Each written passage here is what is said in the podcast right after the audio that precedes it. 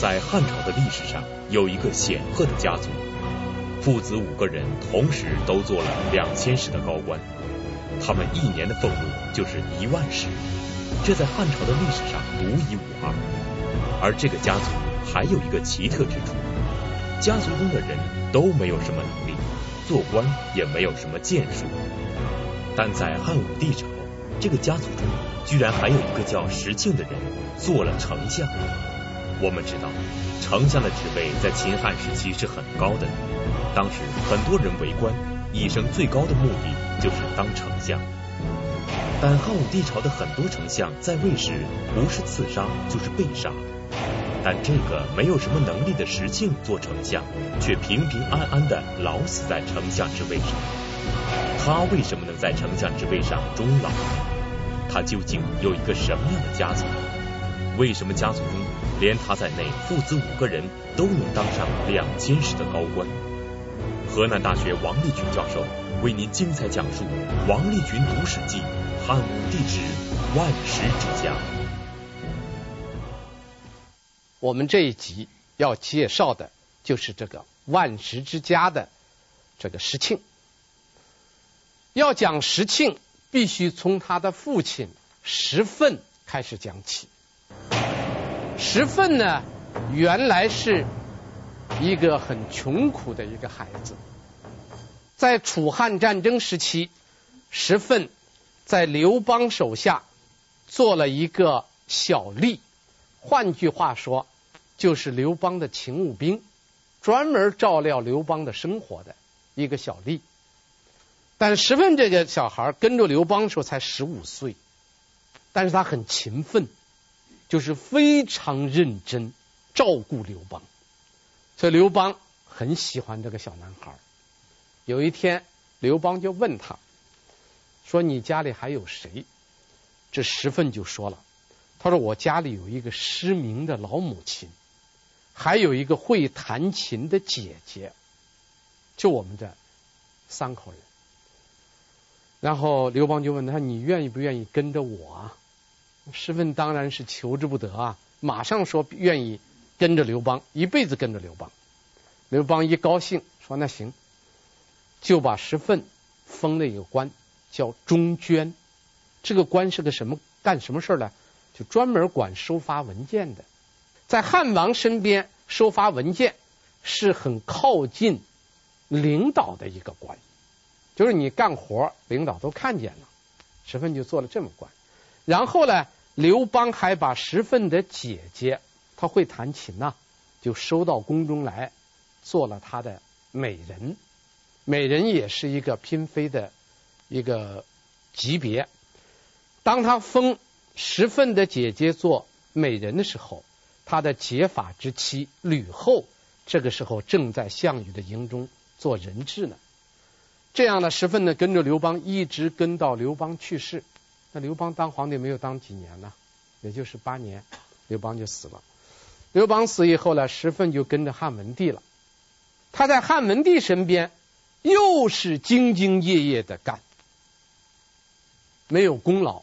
但是有苦劳，所以这个苦劳到了文帝朝，石奋就开始受到了汉文帝的重用，做了太中大夫，这个就比那个中涓的官要高得多了。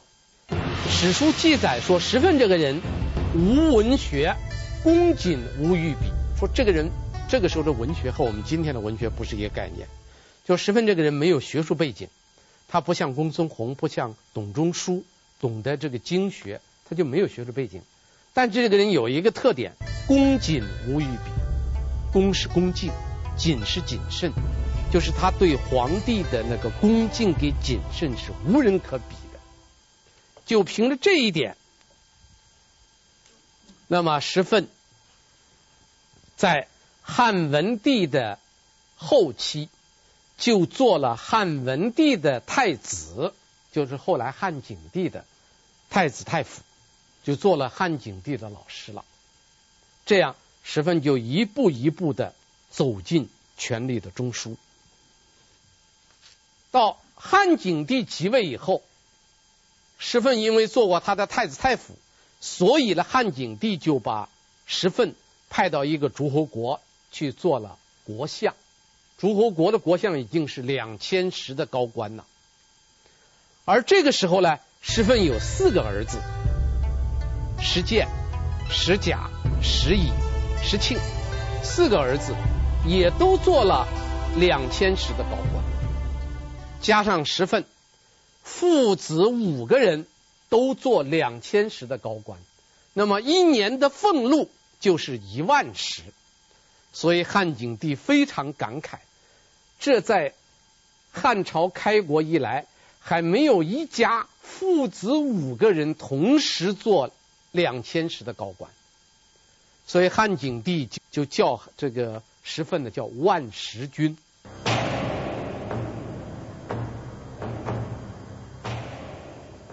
司马迁在写《史记》的时候，就写了一篇叫《万石君张蜀列传》，所以石奋的，就是因为这样被封为了万石君。也给他的子孙带来了很大的利益，这是我们要讲的第一个问题，就是石奋他是怎么样发家的。石奋从汉高祖刘邦时代就做小吏，直到汉景帝时才做到两千石的高官。他经历了汉高祖、吕后、汉文帝、汉景帝四个不同的执政时期，虽然其中有政治风波，但他在仕途中却稳步上升。他没有学术背景，也没有政治手腕，可以说没有什么能力，家里也没有钱。他为什么能够得到皇帝的信任，一步一步爬到权力的巅峰呢？他靠的究竟是什么呢？我概括起来大概有这么几点：第一，就是对皇帝的恭敬。石奋。最大的一个特点就是对皇帝恭敬。石奋从十五岁在刘邦身边工作，到七十岁退休，可以说他在皇帝身边工作了五十五年呐。大家都知道“伴君如伴虎”这句话，在皇帝身边工作，稍有不慎就会招来灭门之祸。但石奋一直做得很好。从十五岁到七十岁退休，没有发现过任何错误。到他退休以后，他仍然保持着对皇帝的恭敬。石奋七十岁退休以后，每一次经过皇宫的宫门，他都要下马去走，就是走得很快，走过去表示对皇帝的恭敬。如果他坐着车出去，看见皇帝的车来了，石奋呢？就会伏侍，侍就是车前那个横木，他就趴在那个横木上，表示对皇帝的恭敬。他七十岁退休以后，皇帝赐给他饭，就赐给他食物，他也是先要跪拜感恩，然后是弯着腰，低下头，迅速的把饭吃完。在家里吃皇帝赐的饭，就好像在皇帝面前吃饭一样。就是他是个对皇帝绝对非常恭敬的一个人，这是石奋呐，他能爬上权力巅峰的第一个因素。第二个因素，就石奋他的家教。我们上前面讲过《颜氏家训》，讲这个家教的问题。石奋一家的家教非常独特，他这个家教。有这么几个特点：第一，石奋在家里边是穿正装。大家知道，我们现在一般人出的回到家里，一般都要把正装去掉的。石奋在家里边，凡是有成年的子女在身边，十分都要穿正装。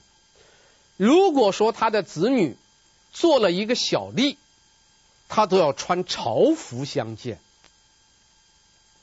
这种做法是一个什么含义呢？并不是对他、对他的子女、对他的晚辈表示尊重，而是对他晚辈担任的这个职务表示敬重。就是他的孩子、他的晚辈，只要做了个小官，在家里他听说这个孩子回来，都穿朝服相见。所以石奋呢，在家里边一直是如此的。这是他在家里边的穿戴，这个给他的子女的印象很深。这是第一点。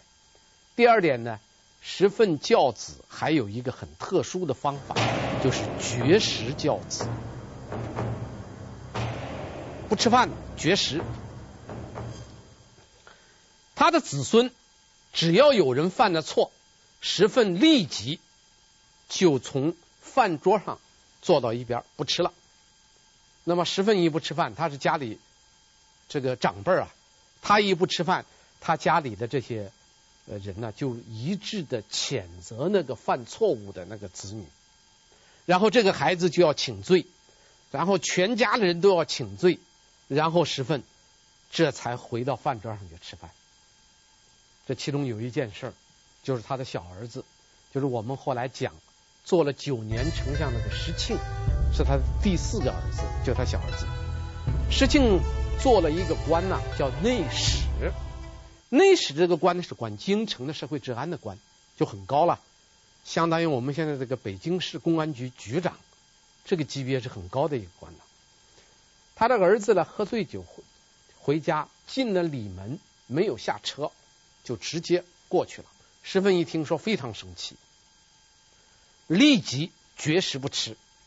这下子石庆也傻了，石庆赶快把这个上衣脱下来，袒露着上衣请罪，不行，石奋不原谅他。然后这个石庆的哥哥石建也去请罪，他还不原谅他。最后全族的人都来请罪。这个时候，石奋才原谅了他。从此以后，石庆经历了这一件事以后，当他坐着车回来的时候，一进里门，他就赶快下车，快步走回家。因为石奋教育了他，说：“你那个内史是高官呐，你一进里门，这个巷子里边的父老就立即都回避了，而你竟然不下车，对这个乡里乡亲表示的这么无礼、傲慢。”这是不能允许的。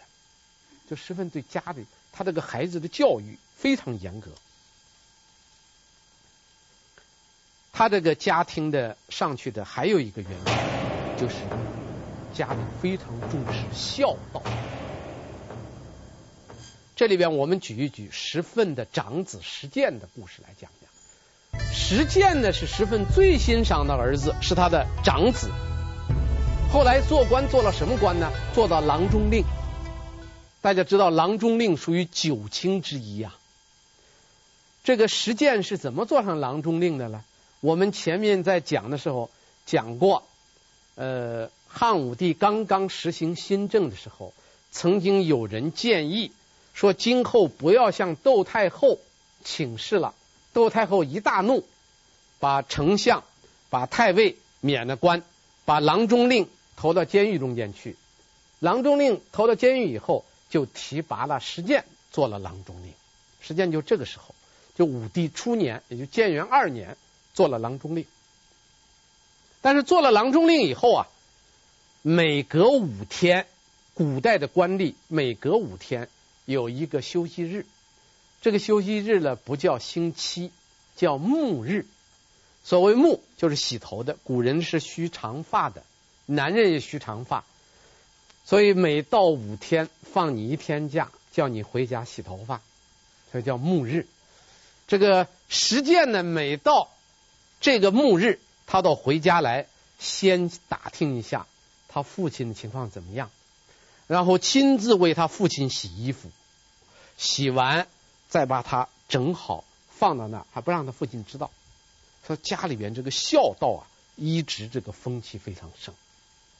这也是石奋他这个家里边能够上去的第二个重要原因，就是他这个家庭，第一是对皇帝的恭敬，第二是他这个家庭中间他的管理的非常有序。当然，在这个中间，大家也应当看出来，十分这些做法带着一种作秀的性质，就是有点太虚。本来家里人相见还要朝服相见，是吧？还要穿着正装出场，这个有点作秀，但是他确实对他的子女管教很严。石奋对子女管教很严，不管是不是有作秀的成分，至少为他的家族赢得了声望。人们认为石奋家族的人很讲孝道，而当时人的观念，在家能孝顺，在外就能忠君。而石奋对皇帝也确实非常恭敬，所以从他开始，他的家族中很多人做官，几乎就成了顺理成章的事情。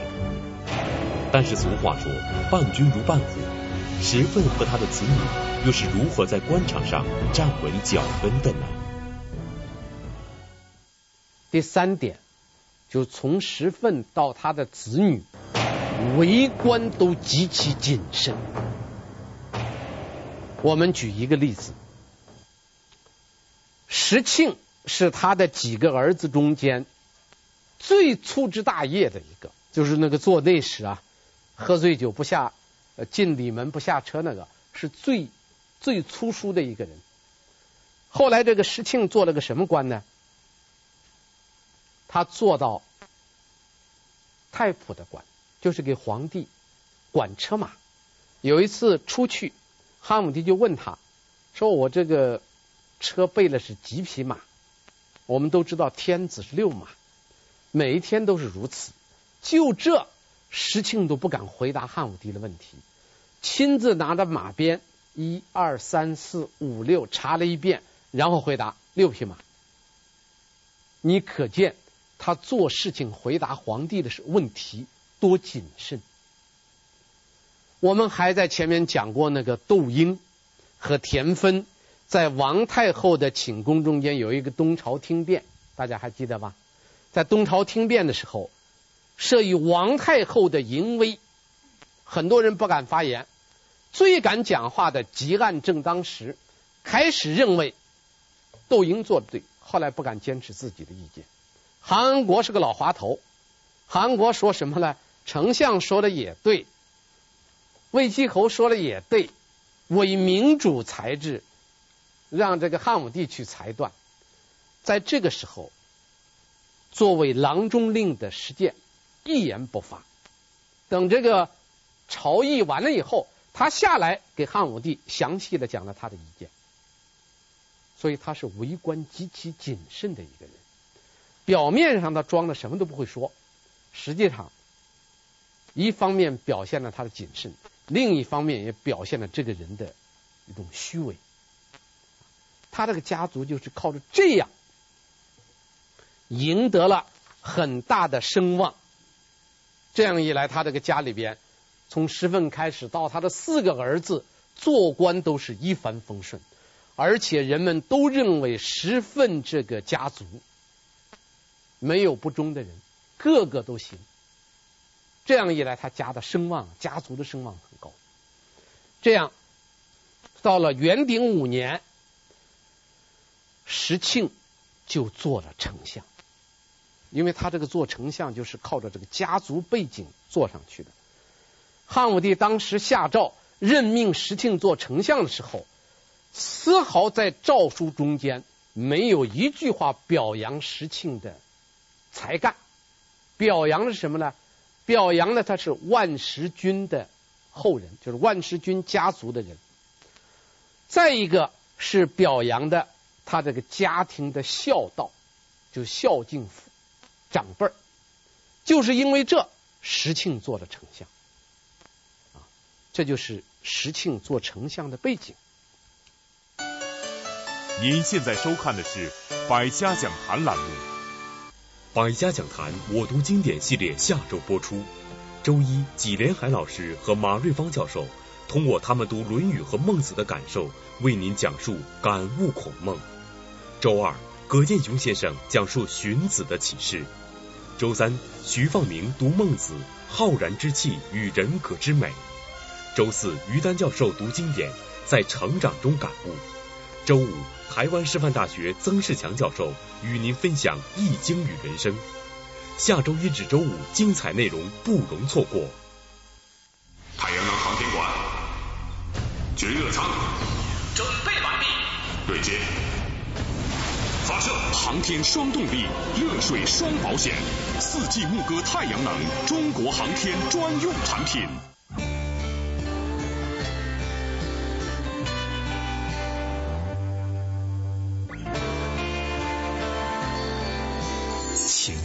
生，我心永恒。周大生珠宝，千秋九韵，本色醇香，中国驰名商标，衡水老白干儿。澳洲原装进口，澳大利亚乳品局授权，澳优奶粉。世界上最宽广的是大海，最高远的是天空，最博大的是男人的情怀。洋河蓝色经典，男人的情怀。洋河蓝色经典提示您，接下来请继续收看《百家讲坛》。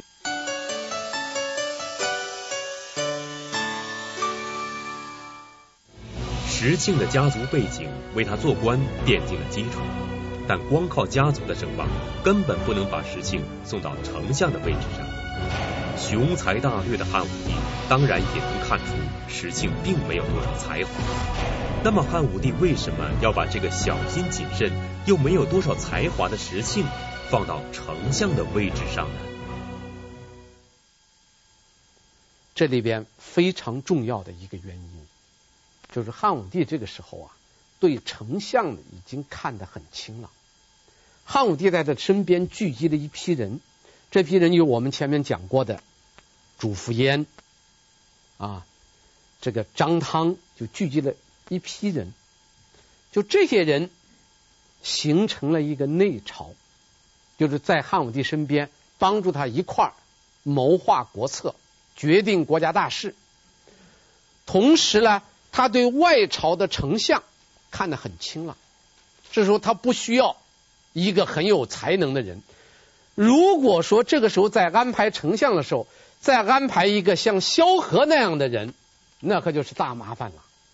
萧何非常能干，如果这个时候如果安排一个萧何那样的人去做相国的话，那么这个人就会把皇权给分走。所以这个时候，汉武帝其实要的石庆，并不是要他去创业的，你就给我做个摆设都行了。我就是要一个没有本事又忠实于皇帝，你给我当个聋子耳的，当个摆设就可以。这是选中他的第一个原因。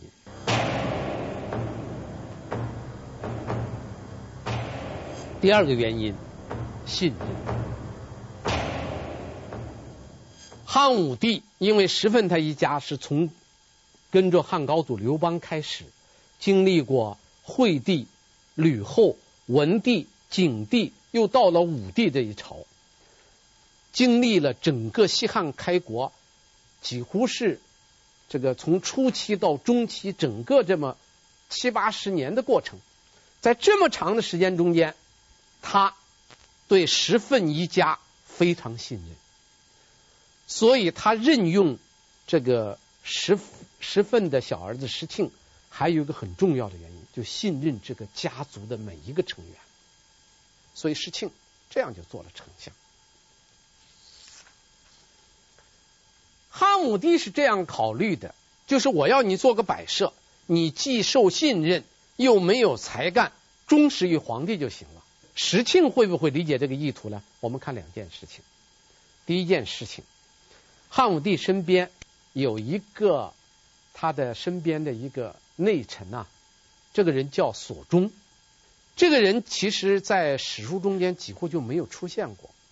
我们知道，在司马相如列传中间出现过索中。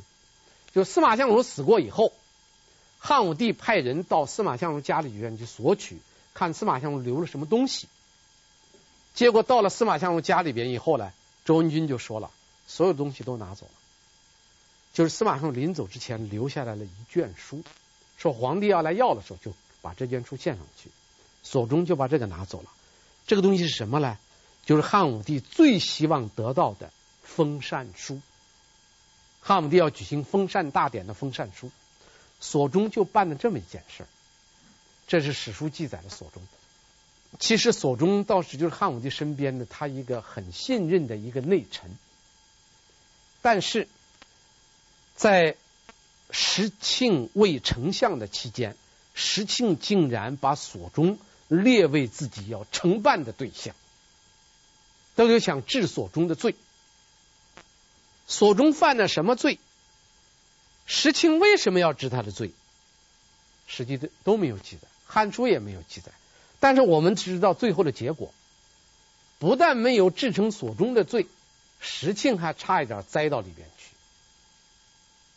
这是石庆做的第一件事情。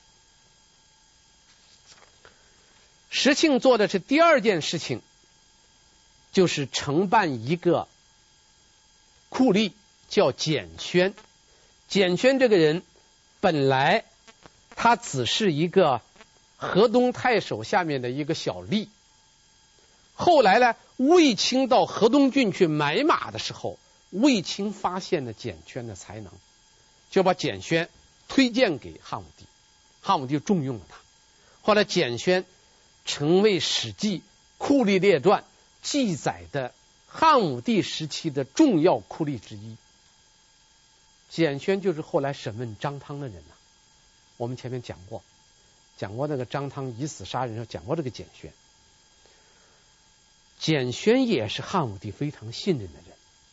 不知道为什么石庆又盯上了简宣，要治简宣的罪，结果跟治所中罪一样。不但没有承办的简宣，石庆差点又栽进去，最后还是交了钱，赎了罪。所以这个石庆做这九年丞相啊，嗯、总的来说是他是一个无所事事的人，没有做什么事情。但是这个人呢，唯一想办的两件事又都没有办成，啊，就是这么一个人。但是这一个人，由于汉武帝信任他。由于他那个显赫的家族背景，他竟然稳稳当当在丞相的位子上做了九年的光景。石庆能够坐稳丞相之位，首先要归功于汉武帝对他的信任。汉武帝只要石庆忠于自己，至于石庆有没有能力，他并不是很重视。但在元丰四年，石庆在处理一件事情时表现出的能力。让汉武帝干脆大笔一挥，你先回家休假去吧。这到底是一件什么样的事情？石庆又是怎样处理的？汉武帝为什么一听到石庆的处理意见，立即就要他回家休假呢？到了元丰四年，汉武帝这个时这一朝啊，元丰四年出现了一个重大事件，就出现了。大批的流民，所谓流民，就是失去土地的农民，到处这个乞讨。多少人呢？总数达到两百万。大家知道，西汉那个时期，整个中国的人口也不过是两三千万人。如果出现两百万流民，你想想这个情况多多么严重。出现两百万流民以后，当时石庆正在做丞相，结果外朝的丞相们商量了一个办法，怎么处理这个流民呢？把这些流民全部发配到边疆，表示对他们的惩罚。这个石庆把自己的处理意见上报给汉武帝，汉武帝一看到这个报告，汉武帝立即做了两件事，第一。立即下令让石庆请病假回家休养，我也不免你的官，你写个请假条，我批准回家休养。流民的问题你不要处理了。第二件事，丞相是回家强行休病假，副丞相是御史大夫也不办了，御史大夫以下的官员。凡是主张把二百万流民迁徙到边疆的，一律要严查治罪。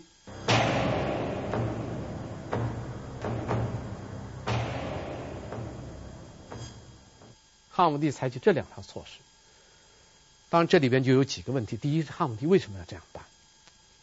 我们在这个讲汉武帝的过程里面，大家一定要牢记住这一点：汉武帝。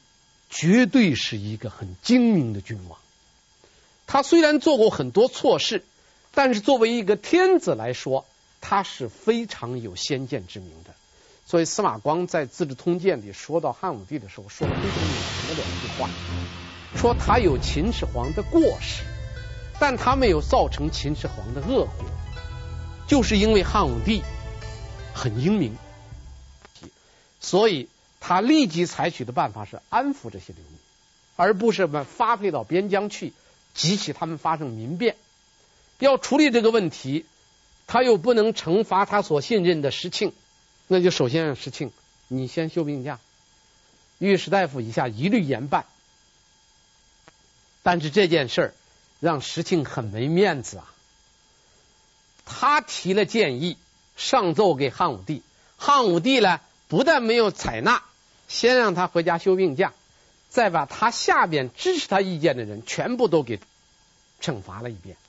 所以石庆感到很没有面子，立即给皇帝上了个章表，表示我有罪，我有错，我希望把我的官位让出来，把我的爵位献出来。这是石庆很高明的。汉武帝怎么办呢？汉武帝两条：第一，不批准，你不想干，不批准。就是还让你继续给我当摆设啊！你不想当摆设了，那也不行，不批准。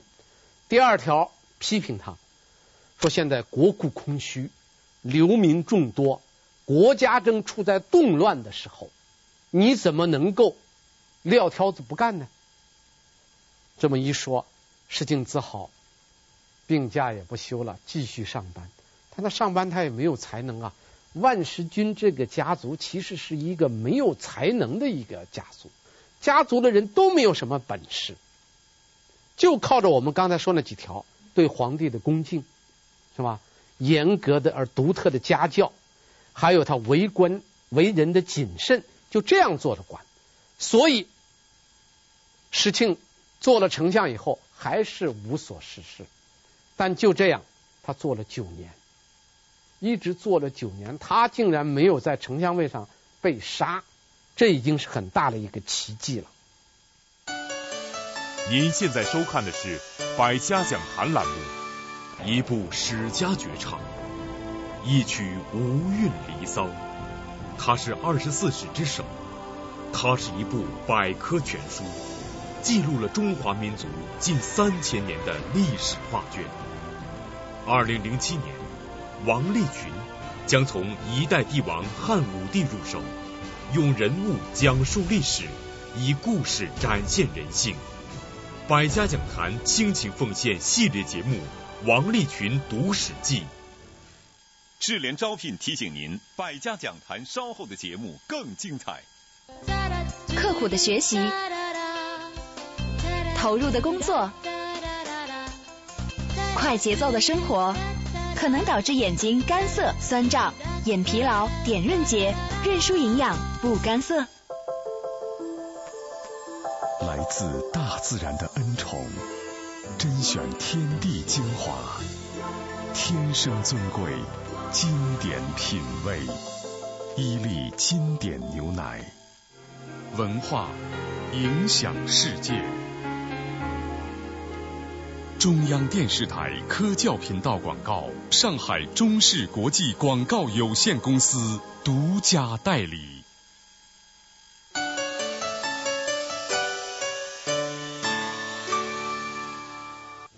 因为有汉武帝的信任，石庆做丞相虽然没有发挥任何作用，但却平安无事。那么，没有多少才华的石庆究竟是一个什么样的人？理论上，做丞相的人应该是德才兼备。石敬没有才，那么他有德吗？司马迁在《史记》中究竟是如何评价石敬这个人的呢？这九年的官一直做到太初二年，石敬做了九年丞相，没有任何建树，最后是病死在丞相的位置上。这倒使我们想起来了，我在汉武帝系列中间一共讲过三个丞相：窦婴、公孙弘、石庆。这几个人大家可以比较一下。窦婴这个人有德有才，被杀；最后是被杀了。公孙弘这个人是有一定的才能，但是这个人品质很不好，他竟然最后横火了一把。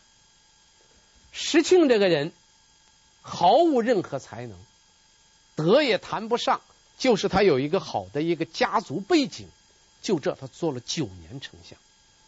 武帝一朝我们知道，十几位丞相中间半数左右都是被杀的。公孙弘是八十岁老死在丞相之位之上，因为公孙弘那是个非常狡猾的人啊。公孙弘那些危机公关的手法，让我们今天人想起来都不得不佩服他，手腕很高。所以武帝朝这个丞相啊，这个处的时期不同，需要的人选不同，命运也各不相同。那么司马迁对石庆这个人是怎么看法的呢？司马迁在《万石章蜀列传》，就是在万石君这个列传的最后，写了这么一句话：说庆方位丞相，主子孙为吏耕治二千石者十三人。这话什么意思呢？说石庆做了九年的丞相，在这九年中间。他的子孙就是他的石家的子孙，经过石庆的努力提拔，做到二千石高官的达到十三个人。司马迁这一笔写的很漂亮啊！你想想，这么一个治国无才的人，干私活本事大的很，公家的事儿什么都干不了。净出些馊主意，二百万流民，他竟然要迁徙到边地。如果汉武帝听信他的话，早就不知道出现几个陈胜吴广了。公事什么干不了？这么一个无才的人，他做了九年丞相，他手下他的子孙竟然有十三个人做到两千石的高官，但这样的人竟然还得到了汉武帝的信任。啊所以我们看武帝这一朝的丞相，你如果我们没有详细的讲他的十三位丞相，我们讲了三位，讲过窦婴，讲的最多，讲了三吉，公孙弘我们也讲了不少。这个地方我们讲了另一位丞相石庆，啊，石庆这个丞相就是这么一个人物。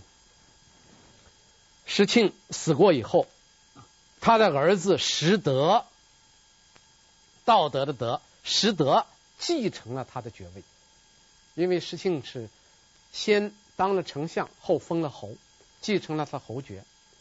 这个石德呢，后来汉武帝就任命石庆的儿子石德做了汉武帝的太子刘据的太子少府，就是做了卫子夫的那个儿子，他的太子少府。